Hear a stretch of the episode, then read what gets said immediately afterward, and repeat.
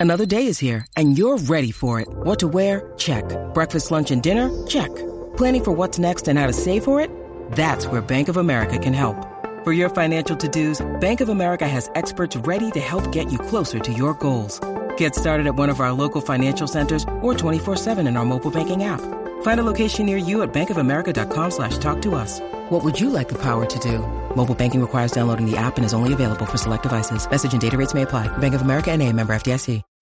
When you need mealtime inspiration, it's worth shopping Kroger, where you'll find over 30,000 mouthwatering choices that excite your inner foodie. And no matter what tasty choice you make, you'll enjoy our everyday low prices, plus extra ways to save, like digital coupons worth over $600 each week. You can also save up to $1 off per gallon at the pump with fuel points. More savings and more inspiring flavors make shopping Kroger worth it every time. Kroger, fresh for everyone. Fuel restrictions apply. Pues una semana más aquí en la brecha, Pedro. Sin faltar, pero además ni pandemias, ni eventos, ni Keynote, nada, nada pueden eh, ir en contra nuestra y de, de Keynote en de Keynote que nos vamos encontrando. Nada, nada, aquí estamos al pie de cañón. Eh, vamos, no hemos faltado ni un solo, ni una sola semana hemos faltado. ¿Qué, cara tenemos? La gente va a coger unos cabres con nosotros que va aquí. Ya, y es normal, ¿eh? Lo que pasa que, bueno, al final, en todos estos meses han pasado muchas cosas, pero joder, qué ganas teníamos de volver. Además, es todas las semanas llevamos, es que mentiré, diría, el último mes, no, no, no es verdad. Llevamos desde marzo prácticamente de, tengo ganas de grabar, yo más todavía, pero a ver si podemos, que sí, espera. Y yo no sé las veces que ya hemos suspendido y que no podía ser, y hoy por fin volvemos a estar dentro de los micros en un eh, momento, Pedro, y, vamos a ir de keynote a keynote, y, y tiro porque me toca, porque nos va a pillar unos momentos muy curiosos que no es que no lo hayamos vivido previamente, de, tener estos periodos de interín entre Keynote y Keynote precisamente en otoño, pero sí es cierto que nunca este tipo y nunca en estas circunstancias, ya no nosotros, sino en general toda la humanidad. Bueno, es que este año es el año más raro del mundo. Yo creo que solo falta que, venga Godzilla y que, y que destruya algún pueblo, que nos, que nos, invadan los alienígenas. No, no sé, es un año súper raro y eh, aquí Apple ha tenido que ajustarse porque todo el proceso de producción es un proceso muy complicado para el tema, sobre todo del iPhone, que es el dispositivo que masivamente más producen al año. Y los viajes que se tenían que haber hecho a China en marzo para revisar que toda la cadena de producción estaba funcionando y que iba a funcionar como ellos querían, supervisar toda la, calidad de, de, todo el proceso, pues al final no pudo hacerse por el tema del COVID y se ha tenido que retrasar. Así que, claro, estamos en la extraña situación de que hemos vivido una primera Keynote de septiembre que rara por dos cosas. Primero porque no, ha sido presencial, ¿no? Y es muy raro todo. Luego hablaremos de eso. Y luego porque no ha habido ningún iPhone, ¿no? Que la gente incluso se anima a decir, no, no, pero seguro que sale el iPhone. No, no va a salir. Si es que además dijeron ellos, que por eso lo dijeron a final de julio, oye, que el iPhone se va a retrasar, no lo esperéis. Y bueno, pues hemos tenido el Apple Watch e, Series 6, el Apple, Watch eh, SE, hemos tenido un iPad nuevo, que está muy bien, ¿no? Pero yo creo que al final lo que la gente espera en este año es pues el, el, gran caballo, ¿no? El, punta de lanza el, del, del, iPhone. Y sobre todo hemos tenido, luego hablaremos también cuando pasemos las noticias, la presentación en sociedad de un chip del que parece que no es que se sientan avergonzados, eso sería otra circunstancia, no se sienten nada avergonzados del 14, pero es de estas cosas de no preguntéis mucho que ya os tenemos que contar, pero es que, es que no nos dejan, es que todavía no nos dejan contar cosas sobre él. Bueno, es que, pero es que Apple ha dicho claramente una frase que a mí me parece magnífica. Yo creo que fue que Craig Federici el que lo dijo en su tradicional tono de humor. Eh, bueno, aquí tenemos, eh, cuando sacaron el kit de desarrollo, aquí sacamos el kit de desarrollo con el, con el A12, eh, fijaos lo bien que va, eh, y dijo, pero es que ni siquiera lo estamos intentando. O sea, en plan, es que vamos, con esto que teníamos aquí ya desarrollado hace dos años, mirad lo que estamos consiguiendo. Y la verdad es que tiene, el A14 ha llegado tímidamente como, bueno, como en un eh, iPad Air, que es que es súper raro que llegue en un iPad Air, nos, nos explota la cabeza a todo el mundo.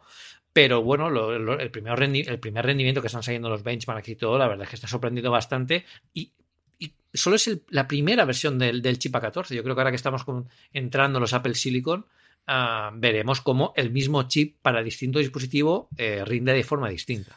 En tono general, luego iremos uno por uno y evidentemente vamos a hablar de qué esperamos de la keynote de la semana que viene. Esto estamos grabando el día 8 de octubre. Tenemos ya a la vista esa eh, presentación en la que parece que todo va a girar alrededor de la velocidad y también hablaremos un poquito de qué puede querer decir ese speed o, qué entendemos que puede ser esa más allá de una presentación. Yo qué sé, es cuando Keanu Reeves, lo que pasa es que hace mucho tiempo ya de speed podría salir de fondo o alguna cosa por el estilo. Es, es más del antiguo Apple, ese tipo de, de, cosas extrañas y de, y de cosas curiosas. Sigue Pedro, es tú lo comentabas antes, ¿no? El, la keynote de septiembre, mm, no tanto eh, la, que tuvimos en primavera, que yo creo que sí que fue una mezcla entre lo antiguo y lo nuevo, pero esta de septiembre, yo creo que es un punto de este tipo de edición, este tipo de vamos a utilizar todo campus como lugar para poder hacer la presentación y sobre todo los tiempos, ¿no? El cómo al final, si tienes una cosa pregrabada, pues lo de las dos horas que tradicionalmente teníamos en cualquier tipo de presentación se va por la ventana y si lo podemos contar una hora, lo contamos todo en una hora.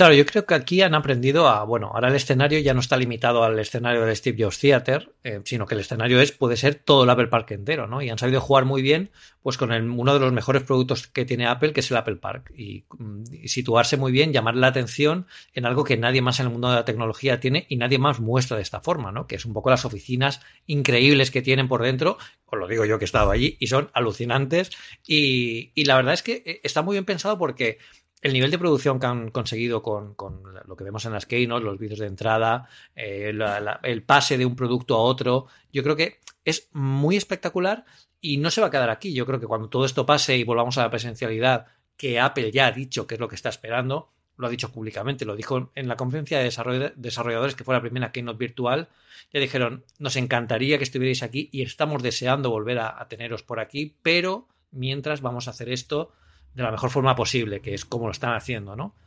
Cuando todo esto pase, yo creo que em, aprovecharán todo, toda esta sinergia, todo esto que han conseguido aquí para quizás, eh, primero, que los vídeos de presentación a lo mejor sean más espectaculares. Y segundo, quizás estos pequeños anuncios, como por ejemplo los del AirPods, los AirPods Pro del año pasado, eh, podrían servir con una mini keynote, un pequeño vídeo en la web de Apple, con alguien de Apple enseñándolo, no solo el vídeo o, la página web del, del producto. Pero Apple ya ha dicho ayer lo publicábamos en Apple Esfera en un artículo especial que publicó Miguel López, que eh, los artículos, las keynotes presenciales es algo que Apple quiere, lo dijeron de forma oficial y os puedo decir yo que los briefings privados para prensa, eh, cada vez que entramos en un briefing privado, eh, la primera frase es espero que todos estéis bien, os echamos muchísimo de menos, a ver si retomamos el contacto ya de una vez y todo esto pasa. O sea que se está haciendo muy largo para todo el mundo, evidentemente no por lo de Apple, esto al final es secundario, es importantísimo el tema de la salud y todo lo demás, pero, pero bueno, la verdad es que eh, yo creo que nadie se esperaba que esto eh, fuera a durar tanto, evidentemente, porque yo en marzo decía, bueno, a ver,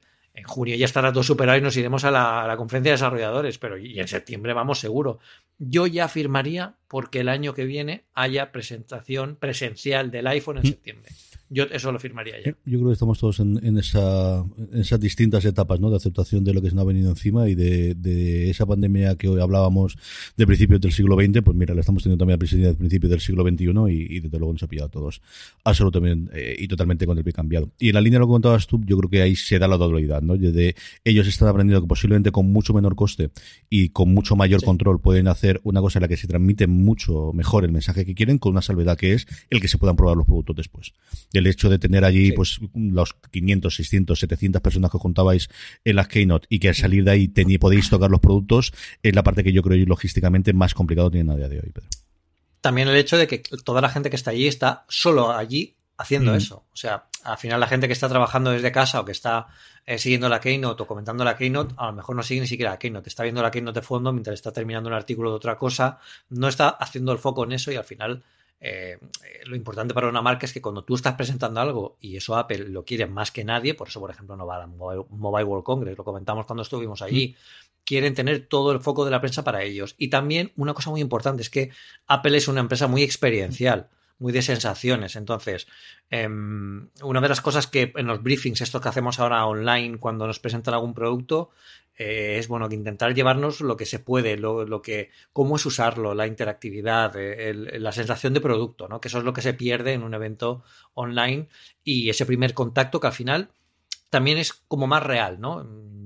Yo, yo creo que cuando estamos allí y vamos a probar el último iPhone encima de esa mesa y yo grabo el vídeo de ese iPhone con mi móvil y, y, digo, pues mira, lo he probado y esto me parece tal y esto me parece cual yo creo que esa sensación de cercanía es la que, la que falta ahora porque al final lo estamos viendo todo a través de la pantalla como, como si directamente viéramos una página web, ¿no?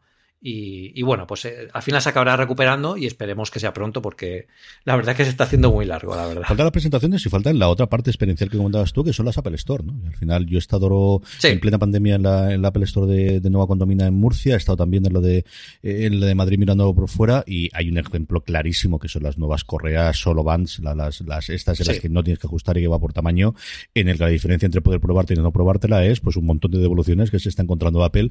Eh, y yo creo que con eso podemos comentar un poquito yo creo la gran estrella que tenía junto con el, medidor de oxígeno del nuevo del nuevo eh, Apple Watch eh, ah. y, está teniendo esos problemas es que está pensado para que me vaya yo que es lo que quería Pedro yo quería eso me voy para allá compro que hay miro como de escandaloso es rojo que el rojo es muy escandaloso como Eduardo Archalco me ha dicho pues entonces me compro el rojo. Que no lo veo tan exagerado entonces me compro el azul que tenía Pedro. Cada uno de ellos pero yo quería esa correa porque además te lo dije cuando esta me hubiese ahorrado a mí 400 euros de la última vez que se me cayó al ajustarse porque esta no se me caería. Y quiero la puñetera correa, pero estoy con la duda de, ¿seré un 6, seré un 7? Estas cosas de que a mí no me gustan nada.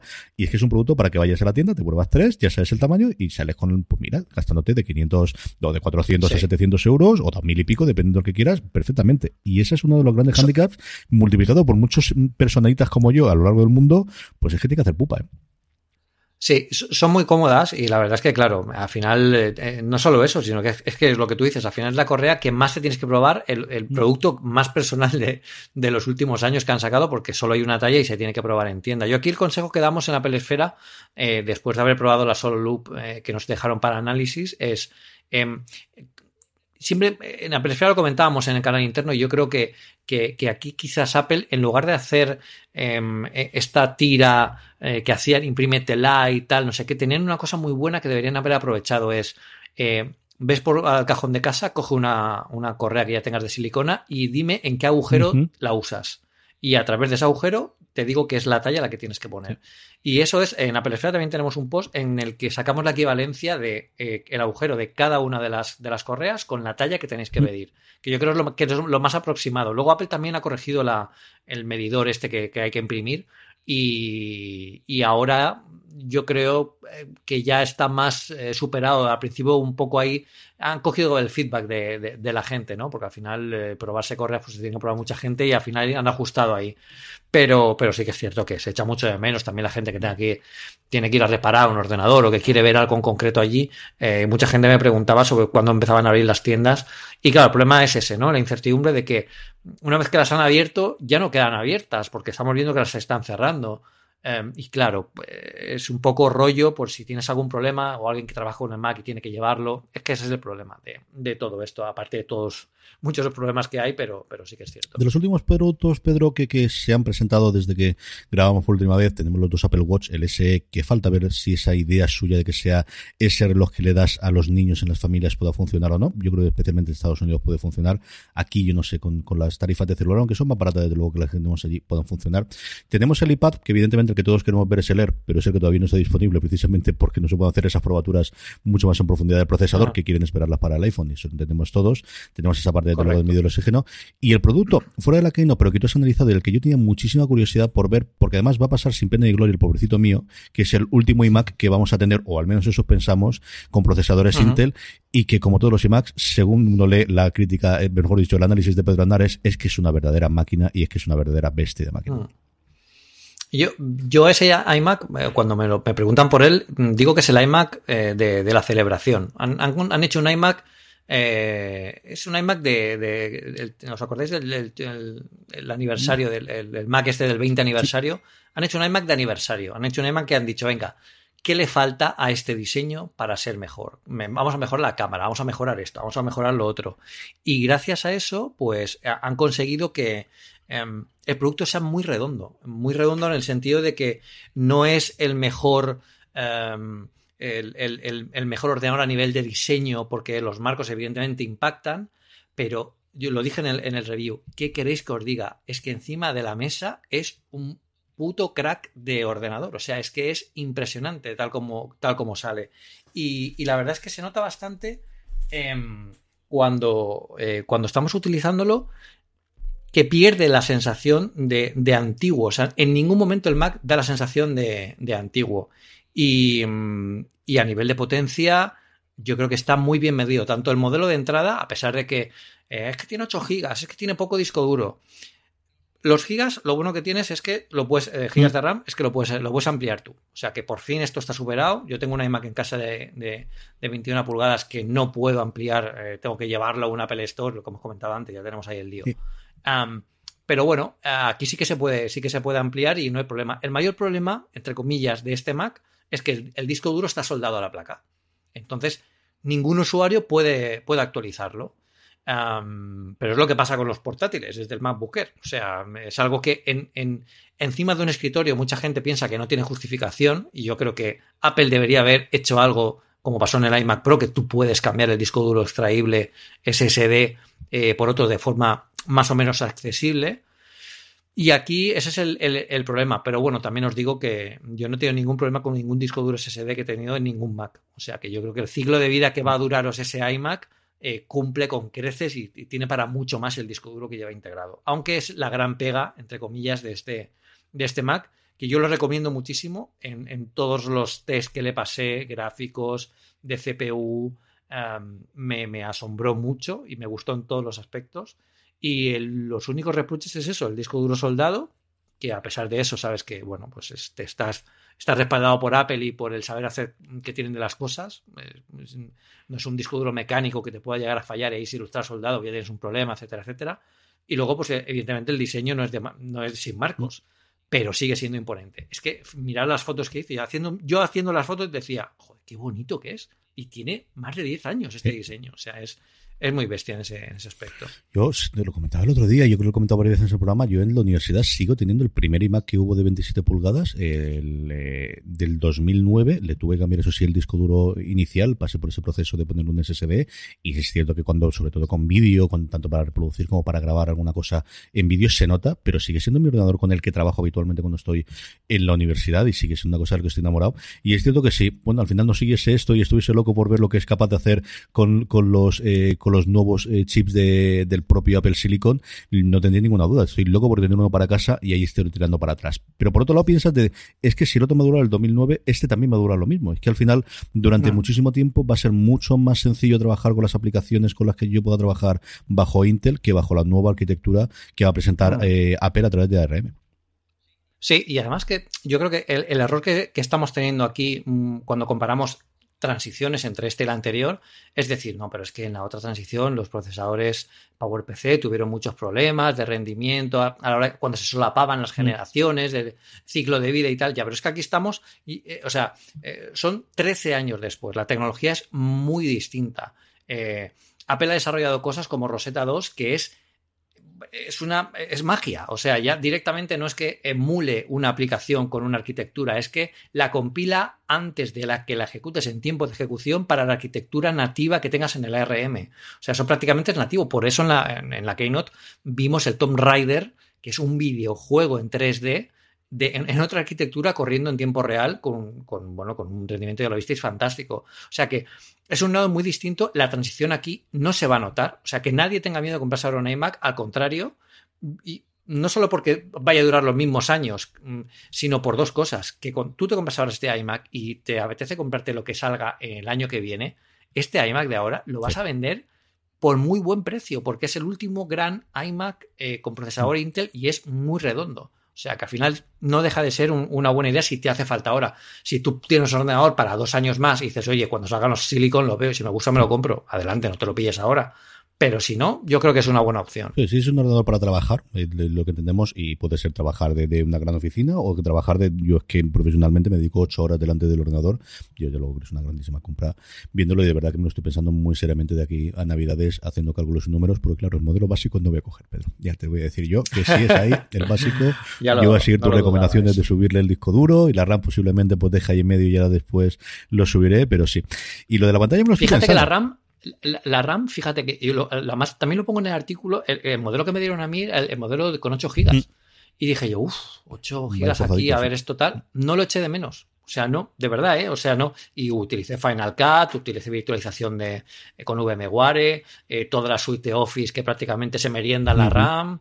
Eh, no noté nada raro. Evidentemente, si utilizáis Final Cut con archivos de 500.000 gigas, pues igual ahí sí que notes algo más Pero bueno, como es algo que no es una decisión eh, imprescindible para tomar el día uno, si no te apetece subirle la RAM el primer día, prefieres invertirlo en el disco duro, que eso sí que no se puede ampliar, oye, pues lo metes ahí y luego la RAM la compras por ahí, que además está bien de precio, para, comparado con la, lo que, la que ofrece Apple, y sabemos que es más caro. indudablemente. Vamos con nuestras secciones habituales, empezamos con noticias, vamos a centrarnos desde luego, luego en el tema de la semana con la Keynote, así que la gran mayoría de noticias y rumores vienen por ahí, pero alguna cosita tenemos previa. Y la parte de noticias, y esta sí que es noticia, es que empezamos a ver esos benchmark de un procesador que todavía no está in the wild, que dirían los americanos, porque ese iPad eh, Air todavía no está disponible, los iPhones todavía no se ha habido, pero empezamos a ver numeritos, que es lo que nos gusta nosotros de esos posibles benchmark que suben de repente a la nube o de lo que entendemos que es un, el, chip A14 Bionic.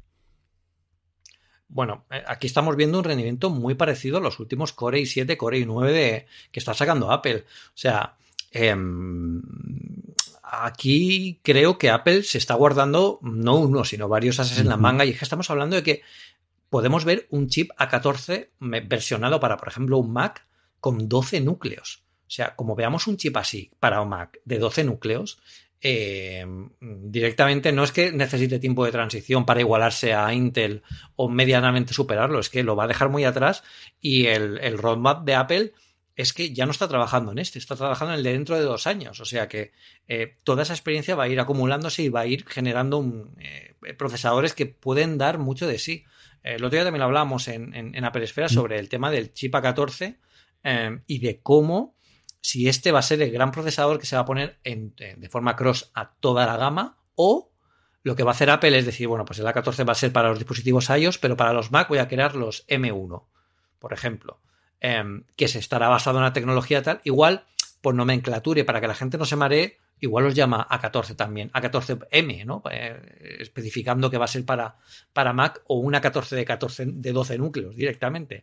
Pero desde luego lo que hemos visto en el, en el iPad Air 4, eh, cuando se puedan hacer los benchmark y, se, puedan, y se puedan comparar, ah, es que puede haber una sorpresa y yo creo que eh, es que la invitación no deja lugar a dudas. Es que además el, el, el high, speed es un hola velocidad Em, hola, yo creo que hace referencia al iPhone, ¿no? Siempre se ha presentado como el primer anuncio del primer iPhone era un hola, solo había olas de todas las, de todas las películas, de películas antiguas.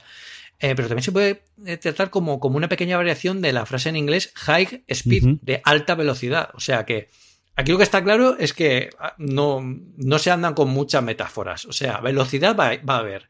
Y yo, sinceramente, no creo que tenga nada que ver con el 5G, porque el 5G ahora mismo Em, no está tan extendido, no está la última, eh, el 5G que vamos a tener aquí todavía no va a ser la última versión final con la máxima velocidad que alcanzará, etcétera, etcétera. Y el 5G es algo que Apple no puede controlar porque no es suyo, pero los chips de ARM que van a sacar ahora sí que los va a poner controlar y yo creo que va a ser la antesala, luego lo hablaremos también de una próxima eh, presentación a final de noviembre que digan eh, chip A14 ha sido el primer Apple Silicon que lleva el, que lleva, que lleva este iPhone 12, bueno, el primer Apple Silicon, el procesador que lleva el iPhone 12, pero también está en este Mac de esta forma. Y aquí ya es cuando vamos, se sacan ya toda la artillería y todo en general.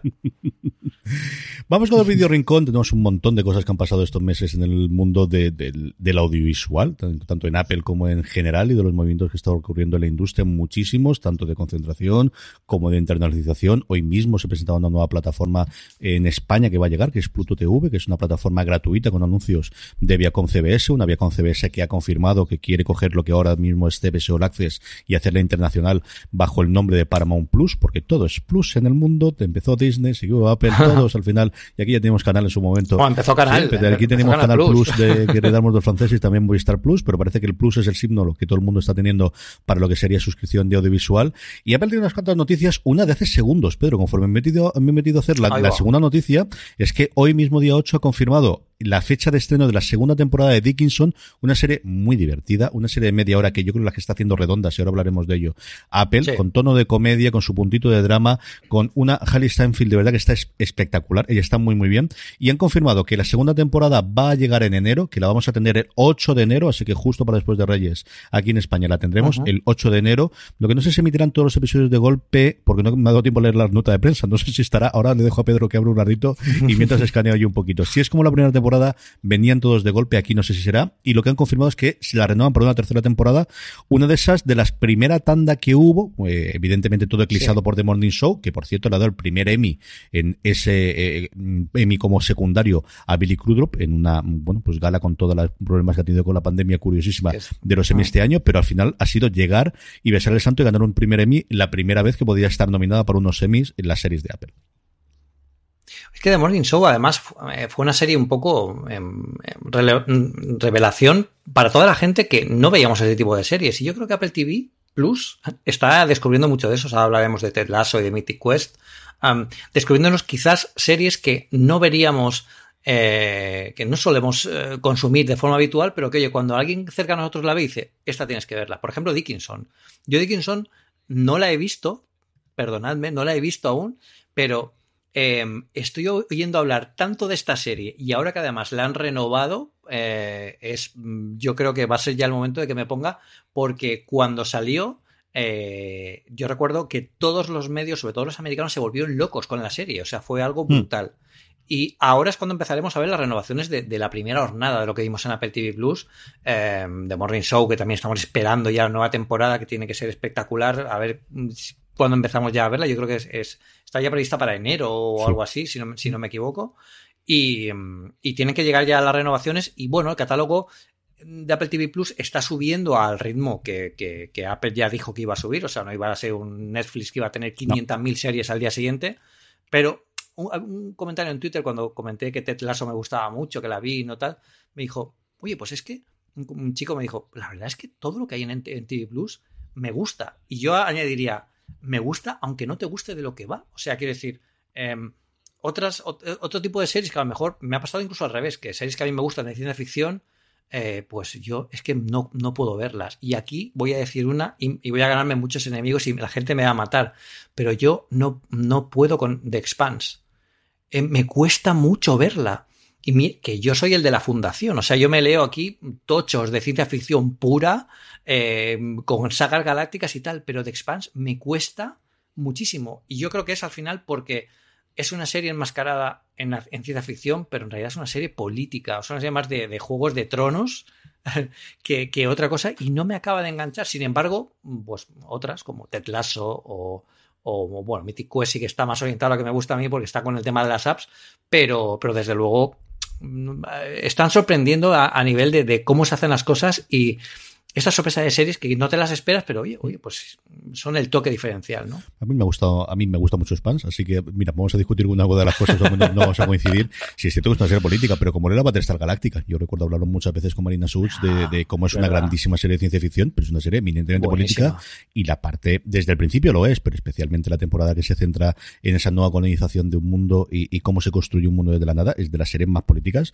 pero si me apura por encima de la oeste, lo es absolutamente. Y aquí lo es, lo es la primera temporada, aunque tiene todo ese trasfondo más de investigación de qué está ocurriendo y hasta que sepamos exactamente qué es lo que ocurre que está transformando el mundo. Pero la segunda temporada es una temporada eminentemente política de una guerra fría entre distintos planetas y como al final cuando los que toman las decisiones arriba, pues los que están de, de, curritos y a pie de camino no dejan de ser más que peones y carne de cañón. Exacto, que lo sufren. Total y absolutamente.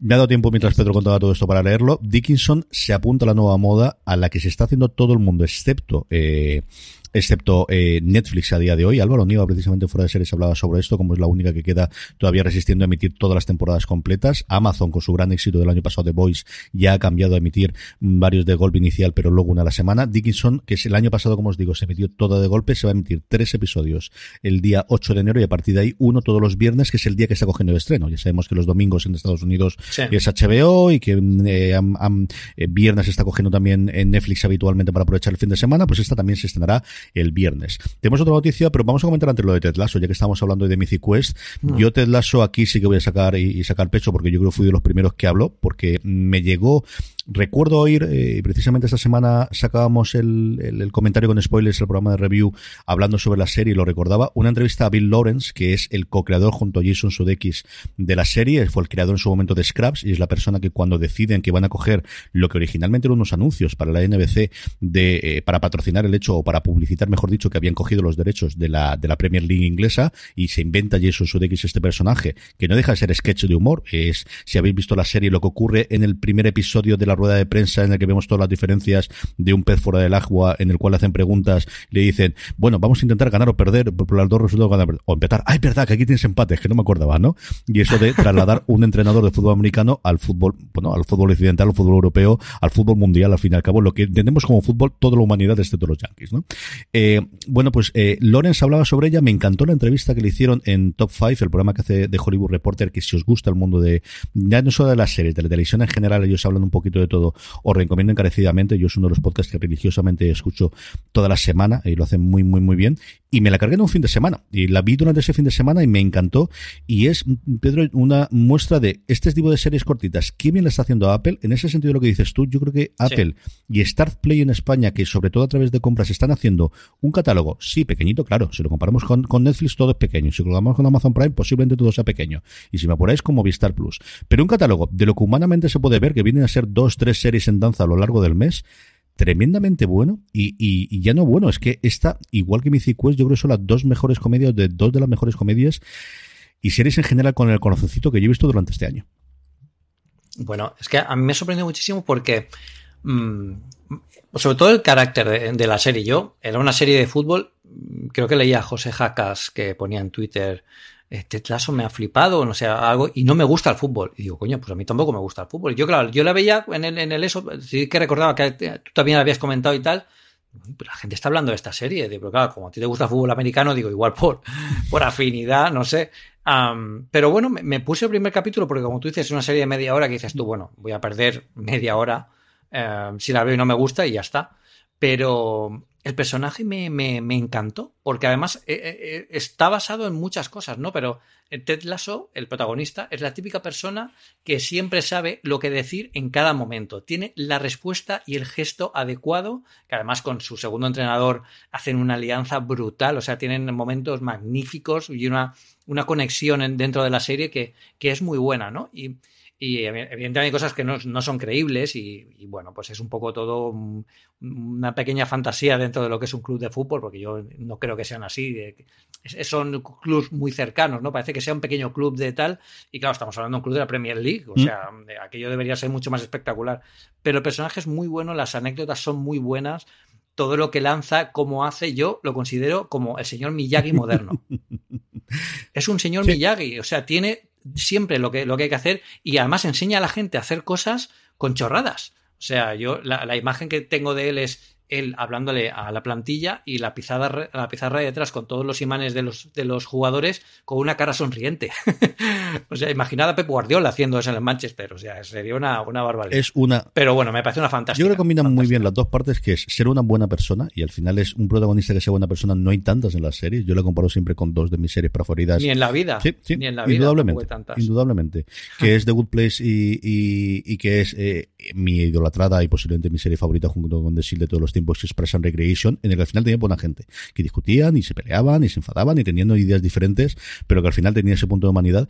Y aquí ocurre exactamente lo mismo, combinando con eso que decías tú, y es que el tío es muy bueno, es que el tío pone su trabajo, es que él es un buen entrenador. No de fútbol americano, mm. no de fútbol, no es un buen coach, es un buen, en el sentido bueno de coach, con lo maldita que está la palabra y con hasta las narices que estamos todos, de todo el mundo que se anuncia como coach. Pero es que es verdad, es que lo es, y, y tiene ese don que algunas personas tienen de encontrar qué resorte tiene que tocar para que a cada una de las personas hacerlo un poquito mejor. Y a veces no funciona, ¿eh? Hay sobre todo uno de los personajes con el cual, por mucho que haga, bueno, pues si no se quiere dejar ayudar, no se deja ayudar. Y, bueno, es cierto, cierto, cierto, Es que... Yo no, voy a lanzar ningún spoiler, pero por ejemplo, la, escena de la diana. O sea, ese momento es, es brutal. O sea, a mí me recordó mucho incluso a Karate Kid eh, eh, cuando, cuando se defiende, ¿no? Y además lo hace con esa forma de que no es agresiva, pero te da una lección, ¿no? Y, esa forma de, dar lecciones tanto a sus eh, a la gente con la que está entrenando para que aprendan, pero también a los enemigos de una forma súper elegante, yo creo que es, es, muy buen personaje. Y es un personaje al que no estamos acostumbrados en un mundo en el que parece que ahora aquí lo que nos molan son los malotes, los que van arrasando, los que van aquí, lo hago yo con, por mis tal. No, Ted Lasso lo hace al contrario. De hecho, sorprende por eso. Yo yo me quedé como, como con la dueña del, club mm. al que él va a entrenar cuando lo conoce, ¿no? Que te quedas aquí con un poco la, la, boca abierta y dices tú, pero este que viene aquí con estas buenas maneras, ¿este ¿de qué va? te descoloca porque no conocemos a nadie que actúe de esa forma en la realidad. O sea, todos somos un poco el equilibrio, un extremo u otro, o el medio equilibrio, pero como él, tan mm, buena persona y consiguiendo las cosas y siempre con ironía y tal, yo creo que, es un muy buen personaje que se ha montado y una muy buena serie. Y bueno, eh, no voy a desvelar nada, pero hay que verla entera y, el final de temporada es magnífico, magnífico y una serie que yo creo que en cualquier circunstancia funcionaría bien y que el boca oreja hubiese funcionado por la calidad que tiene, pero que en este 2020 tan tan pues, tan necesitados que estamos de buenas noticias y de y de sentirnos queridos, yo creo que es una serie que ha encajado perfectamente. La otra noticia que teníamos de que era hasta hace nada, unos segundos cuando estábamos grabando esto yo y Pedro, era la última noticia que teníamos disponible de, de la parte de visual o de la pata de visual de, de Pedro, es un documental curiosísimo que yo lo que primero que pensaba es, pero esto como no se había hecho antes, ¿qué es lo que faltaba aquí? Que se llama Las Supermodelos. Lo anuncian como un eh, una mirada o un retorno a eh, las carreras de cuatro de las grandes supermodelos de finales de los 80 y sobre todo de inicio de los momentos, eh, de los 90, que las va a dirigir Brian Grazer a través de la, de la compañía de Ron Howard, así que tenemos, pues mira, toda esa parte del pedigree y nos vamos a seguir pues de toda esa parte de supermodelos, de las partes que teníamos en su momento, pues sobre todo de Versace y que muchas de ellas estuvieron, por no decir absolutamente todas, en el, famosísimo vídeo de Freedom de, de, su momento de George Michael. Tenemos dentro de ellas a Naomi Campbell, a Cindy Crawford, a Linda Magelista y a Chris Lee ¿Qué nombres aquellos, Pedro? ¿Qué tiempos aquellos? Hombre, yo solo digo una cosa, una serie de supermodelos en Apple TV Plus.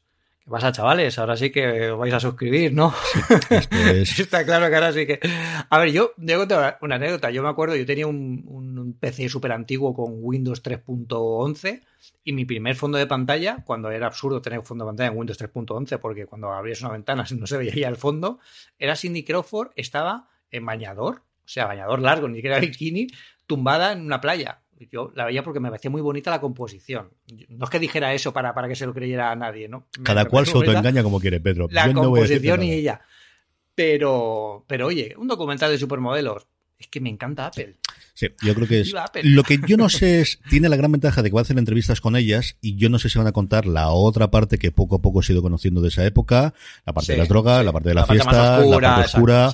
Hay falta un nombre propio clarísimo que es Hannah Padith, que era otra de las que había, quizás un poco, evidentemente no al nivel de estos nombres, aunque sí en su momento salía también en, en Freedom, que es la que desde luego dio entrevistas, si no recuerdo, se escribió un libro contando pues cosas tremendamente escabrosas, muy lindando con la que hemos conocido después de Weinstein. Yo no sé hasta qué punto se pone, que igual sí, ¿eh? que yo creo que estas mujeres están a día de hoy por encima del bien y del mal, igual es el momento de decir, mira, esto es lo que nos ocurría, son cosas que a día de hoy no se deberían aceptar bajo ningún concepto y que les sirvan de, mm. muestra a las jóvenes porque se hacían verdaderas barbaridades con lo que al final, claro, nosotros parecían mujeres espectaculares, pero no dejaban de ser chicas de veintitantos años eh, a las que lanzaban en un mundo totalmente de lobos, normalmente hombres.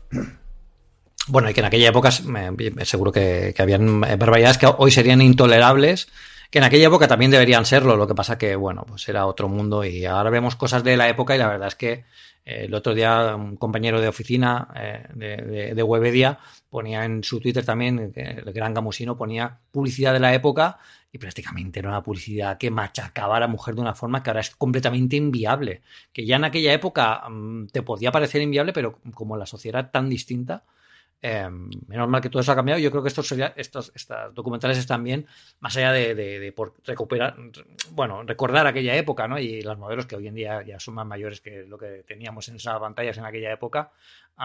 está muy bien, ¿no? y, y, pueden estar bien, bien mm. pensados, ¿no? Son documentales que aunque parezca quizás nos parezca muy superficial, pueden tener un doble sentido, ¿no? Como el, de hecho, de supermodels está puesto en mayúsculo como si fueran superhéroes, o sea, están pensados como quizás van a exaltar a todo lo que tuvieron que pasar unas supermujeres en aquella época para llegar a donde, a donde llegaron y ser las primeras, ¿no? De Naomi ya se ha visto alguna vez alguna cosa, pero, pero bueno. Aquí hablamos de todo, también sabemos de. Algo, algo, no sé, más los de Más reciente, ahí estoy totalmente perdido. Por los 90, algo recuerdo de esa época. Puedo decirte otra cosa. algún, algún otro detalle recuerdo. Yo, de hecho, esa foto que estás diciendo de Cindy Crawford, creo que sé cuál es. ¿Para qué voy a decir otra cosa? Seguro. No habían tantas. No, no, no, no, no, desde luego la, sobresaturación no la teníamos. Vamos a ir con el tema de la semana, pero antes yo creo un poquito de rumores, rumores y, y lo que es Apple Silicon. Lo que tenemos es eh, detalles y cositas que habéis podido ir sacando poquito a poco antes de la mm. confirmación que yo creo que esperamos todos tener para la que Pedro. Claro, es que cuando la última vez que grabamos todavía no había, no, había habido la conferencia de desarrolladores y ahora ya tenemos aquí, eh, bueno, pues las primeras eh, curiosidades, ¿no? Y una de ellas es que, claro, Apple dijo, bueno, aquí tenéis el, Transition Kit, que es el kit de, desarrollo que podéis probar es un Mac Mini con un chip ARM que es una 12Z como el iPad Pro, hace unos dos años, aquí lo tenéis. Eh, os lo, os lo, prestamos, de hecho es un préstamo, luego se tiene que devolver, los desarrolladores pagan 500 dólares no por el ordenador en sí, sino por acceder al programa, que es una de las cosas que la gente se confunde. O sea, no es que estés pagando y ese dinero lo pierdes, no, has tenido acceso anticipado a eso eh, y además a una serie de, de, portal dentro de la página web de Apple donde tienes acceso directo a la gente que está desarrollando la, plataforma Apple Silicon para poder ayudarte a, en tus desarrollos, etcétera, etcétera. O sea, es acceso a toda una plataforma, no es acceso al hardware. Ah, pero claro, bueno, el hardware este lo da a los desarrolladores y Apple le dice a los desarrolladores. Bueno, aquí os dejo esto. Eh, por favor, no pasarle un benchmark. Guiño, guiño. claro, ¿qué es lo primero que hicieron cuando sacaron el, tal? Pues pasarle el Geekbench, pasarle el Geekbench. Em, y bueno, no era tan fácil pasarle el Geekbench porque eh, para que algo funcione en Apple, en, Intel, eh, perdón, en Apple ARM, tiene que estar portado a la nueva arquitectura. No me refiero solo al sistema operativo, también las aplicaciones. Por lo tanto, lo único que van a poder, que prueban estos eh, desarrolladores en este nuevo eh, Mac Mini con ARM es el sistema operativo, las, aplicaciones de Apple y Xcode para desarrollar sus aplicaciones propias eh, dentro de, la plataforma. Porque para eso está. Están, están esos kits están para hacer software para esa plataforma. ¿Qué pasa con Geekbench? Bueno, pues que no se podía hacer de forma nativa. Entonces utilizó, hicieron alguna cosilla porque parecía que, no, era tan fácil, no estaba preparada todavía la plataforma como para utilizar los ordenadores de forma sencilla pero consiguieron hacerlo funcionar de forma que no era nativa y evidentemente en aquel momento no despuntaba, pero si hacemos un cálculo comparativo con lo que teníamos con Intel, con la, misma memoria, mismo tal, era exageradamente mm, prometedor, ¿vale? ¿Qué ha pasado? Que ahora eh, sí que se han podido ya hacer los benchmark eh, a, los, a estos A12Z de forma nativa y estamos hablando de que eh, este Mac Mini de kit de transición de desarrollo que Craig Federici lo entregó a los desarrolladores y dijo, aquí lo tenéis, eh, bueno, no está mal, pero recordad, ni siquiera lo estamos intentando aún. Pues este pequeño ordenador iguala a un benchmark de un MacBook Pro de 16 pulgadas con Core i9. O sea, es muy bestia, es muy bestia este, este cambio. Entonces, eh, este procesador eh, está como unos 5 años por detrás del que seguramente veamos en los primeros Apple Silicon. Imaginad lo que, lo que tienen, lo que pueden tener preparado. Y bueno, pues hay todavía muchas preguntas a nivel gráfico cómo va a rendir, no solo es a nivel de CPU, eh, cómo se va los accesorios, ¿no? Cómo se va a aderezar toda esta ensalada de, novedades ARM. Y, pero bueno, promete porque es lo que llevamos esperando durante muchísimos años y sobre todo es la eh, Apple acaba de cerrar la puerta a su casa porque por fin tiene piso propio y lo ha montado él de arriba abajo y lo va a adornar como él quiera. Eso quiere decir que los Mac de próxima generación eh, pueden ser como a, Apple le salga de ahí y no van a tener que esperar a nadie ni sacrificar rendimiento o diseño por nadie porque ellos hacen eh, from top to bottom, que dicen los, los ingleses, de arriba a abajo todo lo que ellos, el diseño del producto tal como lo quieren recién salido, pueden tener más control sobre eso. Entonces, veremos lo que traen, pero de momento la verdad es que eh, está todo muy, muy agitado con lo, con lo que veremos. y, eso es bastante bueno porque recordad que con la transición a Intel no pasó así con la transición a Intel, los PowerPC todavía eran mejores. Mm. Lo que pasa que pues Intel eh, se consiguieron a, través de añadir núcleos, a través de añadir alguna cosilla, se consiguió alguna potencia extra. Pero aquí ya estamos viendo que prácticamente con lo que tenemos ya estamos igualando a lo que ya hay o mejorando incluso. O sea que es bastante prometedor con todo lo que, lo que nos ofrece. Vamos ya con el tema de la semana, Pedro, que evidentemente es la próxima Keynote. Se va a producir el próximo 13 de octubre, 10 de la mañana, horario del Pacífico, como siempre manda las invitaciones Apple, para que nos hagamos la cuenta eh, nosotros 7 de la tarde en horario peninsular, igual que el anterior. Lo primero, nos vamos a dos horas, nos vamos a horita y media, nos vamos a una hora. ¿Qué, qué, qué porra hacemos de duración? Nos vamos a siete horas. Eh, si, todo el contenido que se está rumoreando de la Keynote es todo lo que va a salir, yo no sé cómo lo van a hacer. Bueno, sí que sé cómo lo van a hacer. Yo creo que eh, les ha pillado en un buen momento en el que pueden planificar el tiempo, porque si no, yo creo que esto se les iría eh, fácilmente, a más de dos horas y media.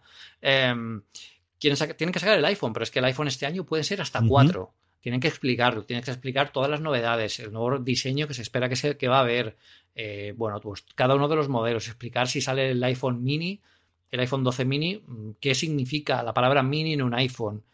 Todo eso tiene, necesita su tiempo, pero es que además también estamos hablando de que pueden sacar los AirPods Studio, los AirTags, el HomePod Mini, o es un nuevo, otro nuevo dispositivo, más los AirPods Studio también es nuevo, los AirTags también son nuevos, o sea, siempre que hay una presentación nueva de un dispositivo nuevo, al final Apple se toma un poco más de tiempo para que la gente eh, comprenda por qué han tenido que sacar ese dispositivo y cómo encaja en el resto del ecosistema y de la gama. Eh, lo tienen que tener muy, muy, muy cuadrado, pero es que aquí sí que va a ser eh, Steve Jobs corriendo por, por el escenario diciendo, eh, venga, el del iPhone, que salga ya, que, que, nos quedamos sin tiempo, porque no, no va a haber actualización de stores ni de números, nada, va a ser uno detrás de otro, y si eso es así, pues va a ser muy importante. Mm, One More Thing, yo creo que toda la presentación, toda esta presentación es, es un One More Thing de la anterior. La anterior tuvo. Y, puede ser bastante chulo. La anterior tuvo 64 minutos, según cronometrasteis vosotros en Apple Esfera. Estoy mirando ahora mismo el, artículo general, ¿no? Que a partir de ahí lanzáis a todas las cosas. Yo creo que esta estamos entre la hora y media y dos horas. Yo creo que no vamos a pasar de las dos horas. Yo creo que lo van a concentrar y la edición te permite hacer este tipo de cosas. Y yo creo que, y, aquí es donde me la juego la parte, la parte de Speed es que al menos presenten un Mac. ¿Tú crees que van a presentar un Mac ahora? Menos un Mac es una y no sé si es como One More Thing, creo que ese One More Thing es el Mac, el primer Mac que tengan, que no sabría decirte cuál es, yo entiendo que sería la reinvención del MacBook tradicional, no sé si con 14, no sé si de 12 pulgadas o exactamente qué, pero yo creo que ese speed al final es que vamos a, iba a decir una una grosería y voy a decir al final, vamos a sacárnosla, ya no lo hemos sacado antes con el iPhone, lo hemos hecho antes con todo lo demás, y ahora vamos a hacerlo para que mirar el Mac y estos los rendimientos que vais a tener ahora que ya estamos armando también de los chips. Yo, yo aquí haría una cosa. Y es que ya que tienen Apple TV Plus, han metido en el tema de las series y tal, que hagan un buen arco argumental. Que la última parte, la última imagen que veamos de esta Keynote sea este es el nuevo, el primer Mac eh, con procesadores Apple Silicon, eh, que sea un portátil, que sea un diseño completamente nuevo y que cuando abras la tapa la manzana vuelva a brillar. Solo con ese, yo os lo digo, o sea, yo no sé en qué está pensando el grupo de diseño industrial de allí, pero no se imaginan lo potente que puede ser esa imagen de la manzana volviendo a brillar en la carcasa. Puede ser brutal. Que sea eso y que digan, pero esto os lo enseñaremos más adelante. Y ahí se acaba. Y la, y la próxima de Keynote que sea pues, aguantar hasta, no, hasta final de noviembre, porque yo creo que, eh, a ver, eh, tienen que sacarlo antes de final de año y eh, de momento solo tenemos esta presentación, no hay ninguna más y no está previsto que haya ninguna más de forma oficial. Pero es que hay muchas cosas para esta. Y el, primer Mac con Apple Silicon yo creo que hay que explicarlo muy bien. Eh, con lo que yo supongo que igual habrá otra más en noviembre, que donde habrán, donde nos presentarán un par de Macs con, con Apple Silicon. La gente de Apple Esfera nos decía em, que ellos esperan un sobremesa y un portátil, como pasó con la primera transición, el primer eh, Mac con Intel fue el iMac y el gran One More Thing fue el MacBook Pro. La primera vez que se mm, conocíamos el nombre de, el, heredero de los PowerBooks era el MacBook Pro y lo enseñó y aquí la, gente ya se, se cayó de cabeza cuando dijo, y señores, ahora mismo todos los portátiles profesionales de Apple tienen dos núcleos de serie. Y eso ahora mismo, que es una tontería, en aquel momento se caía la gente abajo. O sea que, que pueden, tienen tienen un recurso para llamar la atención ahora con, la nueva generación de los Macs que yo creo que pueden llegar a, revitalizar este, este ambiente, ¿no? De, que los Mac como que se han estancado, ahora están más, estamos más en el mercado de la movilidad, estamos más en, en otro segmento de dispositivos. Los Mac pueden prometer mucho y pueden hacer muchas más cosas, sobre todo si les dejan hacer lo que ellos quieren hacer, que yo estoy seguro que no es eh, lo que tenían antes. Los AirPods parece que desde luego vamos a tener esos estudio y yo no sé si alguna reinvención de los, de los tradicionales o de los Pro, que no me extrañaría. Al final es estos productos que de vez en cuando Apple y que si los tratásemos independientemente serían una de las empresas del, del, eh, del S&P 500 sin ningún tipo de problema. Ha sido un exitazo mm, absoluto de ventas y de, y de funcionamiento. Los AirTags, sido una puñetera de Salent, que estamos dando vueltas con las AirTags, yo creo desde hace un añito, a lo tonto, a lo tonto. Y la gran duda para mí, y, también por deformación personal y porque es uno de los dispositivos de Apple que utilizo todos los santos días yo, pero es que en mi casa se utiliza una verdadera barbaridad, que es el Apple TV eh, mm, cacharro físico del que hay rumores en los últimos tiempos, pero es cierto que ya llegan bastante tiempo. ¿Será este el momento de sacar esa nueva evolución del, dispositivo para, para, ver contenido en el, en el salón, Pedro? Eh, le hemos dado muchas vueltas a esto y yo creo que em, Apple puede actualizar el dispositivo dándole más potencia, porque al final, eh, evidentemente, ya puede hacerlo y no le supone un coste eh, puede meter un chip a 12, por ejemplo, dentro de, un eh, Apple TV 6, em, pero realmente a nivel de visionado de cosas ya no hace falta, mm. porque aunque poder ver las cosas en 4K no hay ningún problema. Yo diría que incluso en 8K, si, si, hubieran contenidos, que ni siquiera hay contenidos para eso. Yo creo que ahora la derivación de esto va a ser el tema juegos. Y esto eh, también lo hemos comentado alguna vez y yo creo que aquí lo que Apple debería hacer ya de una vez es buscar su propio AAA buscar su Last of Us, buscar su Good of War, eh, buscar su Halo. Algo, un estudio mm, propio de creación de videojuegos a gran escala. Eh, y la única forma de tomarse esto en serio es que digan, somos Apple, ahora vamos a hacer videojuegos nosotros y este es nuestro mando. Y entonces es cuando la gente dirá, vale, ya no están haciendo cosas de otros y metiéndolo en el, en el salón. Esto ya es algo más. Y no, no, no quiere decirse que sea, puedan ser competencia de PS5 o de Xbox, a nivel de potencia, porque no creo, evidentemente, que puedan igualar una potencia de lo que está saliendo ahora. Pero puede estar mm, con muy buena calidad, mucho mejor de lo que hay ahora, que ya es bastante.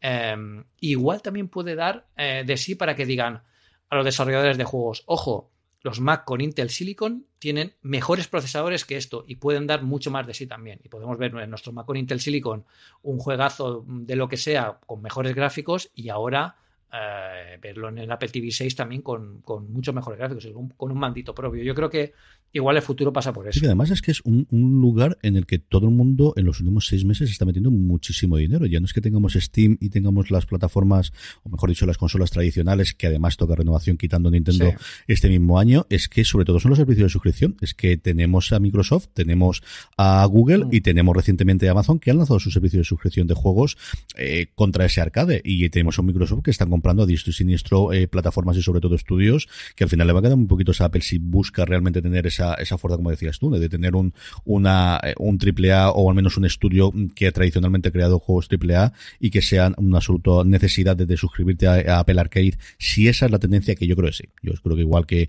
que hemos tenido todas las tendencias de suscripción en el mundo visual, creo que la tendencia a medio plazo en el videojuego va a ir también por esos sistemas de suscripción, con Nintendo a verlas venir como siempre hace, que siempre ha sido el más especialito por un lado, pero yo creo que todo el resto del mundo, Microsoft la apuesta es clarísima, yo no sé Sony cuánto va a poder aguantar o, hasta en qué punto va a tener también que apostar por ese lado, y Apple es que ya la tiene, es que si no la tuviese diríamos, bueno, es que tiene que montarla de cero, no, es que, es que quizá fue el primero que hizo eso con Apple Arcade. Exacto. Yo aquí creo que Microsoft hizo un Disney, ¿no? Hizo, Microsoft hizo en los videojuegos lo que Disney hizo eh, eh, con las series y con, las, con los estudios, ¿no? Compró, bueno, yo no tengo tal, bueno, sí que tenía, evidentemente tiene es Disney, pero eh, comprar Marvel, Star Wars, o sea, es quedarse con, bueno, ahora qué, ¿no? Es un poco después de comerse la pastilla roja, miran lo que me he convertido. Em, Microsoft ha hecho un muy buen movimiento porque yo, por ejemplo, tuve en la generación anterior y he tenido las dos, la PS4 y la, Xbox One las de Microsoft apenas la, encendí. Todo todos los, los, grandes éxitos que yo quería jugar o los, los juegos propios, yo era más de, de, Play. En Xbox es una consola mucho más bonita, eh, potentísima. El mando me gusta mil veces más que el de PlayStation. pero claro, a mí las licencias que tenía, que tenía Sony me gustan más. Y creo que esa es la gran diferencia y eso es lo que puede equilibrar la balanza. No va a ser tener mejores gráficos, porque los gráficos ya sabemos que en esa guerra no va a entrar mm. Apple, pero sí que puede entrar en decir, joder, pues vamos a comprar este juego que va a ser un bombazo. Eh, y ya lo digo, el, ejemplo típico es de Last of Us, un videojuego que no se conocía hace 10 eh, años y que se ha creado de la nada toda una mitología que van a hacer una película, es, algo brutal. Y yo creo que es, es muy importante que, que, consigan hacer algo así, sobre todo ahora que van a poder diseñar sus propios procesadores para, para poder eh, ponerlo. También darán una excusa para poder ir ampliando el, Apple TV, ¿no? Porque ahora, si no hacen eso, ¿qué, qué, motivación hay para, para, comprar el nuevo Apple TV 6? Y por eso lo están retrasando tanto, porque ahora mismo para ver mejor nada, si ya tenemos el 4K. No, porque además es que el problema que tienes a nivel audiovisual no es tanto ni la capacidad ni el procesador, quitando más allá de, las peleas que tenemos con YouTube para que se vea en 4K o deje de verse, sino la interfaz. Es el problema de que al final yo creo que Apple tiene una muy buena idea con, su aplicación TV. Los nombres sabemos el lío que hay aquí entre lo que es Apple TV, lo que es Apple TV Plus y lo que es la aplicación TV de, de la aplicación que cuando funciona, funciona muy bien, tiene un problema y es que no se integran con otras. Y entonces, pues, eh, de repente con una se integra y se ve intenta extra, de repente Hulu tienes que sacarla fuera, Netflix no está absolutamente nada integrada, con lo cual al final es un problema, yo creo que irresoluble y, no hay mucho más que hacer y esa es la gran idea que ellos tenían, pero es que al final, bueno, pues si los otros no quieren es muy complicado que puedas tener esa, sobre todo cuando no tienes la sartén por el mango de decir, pues si no pasas por esto no puedo hacerlo, porque tú no te puedes permitir no tener Netflix a día de hoy en el Apple TV. Exacto, exacto. Yo creo que es, y además lo noto, yo eh, ahora que me muevo entre tantas casas, al final, en una, alguna vez me llevo el Fire TV, que me gusta mm. mucho más que el Chrome a la hora de manejarlo, pero claro, es que la interfaz, es que, es que echo de menos el Apple TV. O sea, ahí se nota la experiencia de Apple en eso y, todavía puede dar mucho más de sí. Yo creo, no sé si con un nuevo sí Remote, eh, combinando con un mando de juegos, no lo sé, pero se puede, se puede exprimir mucho más. Yo lo creo que, eh, aunque ya no sea el, hobby que tenía Steve Jobs, que el Apple TV para él decía que era un hobby, eh, hoy en día ya no mm. lo es, evidentemente, y han apostado muy fuerte.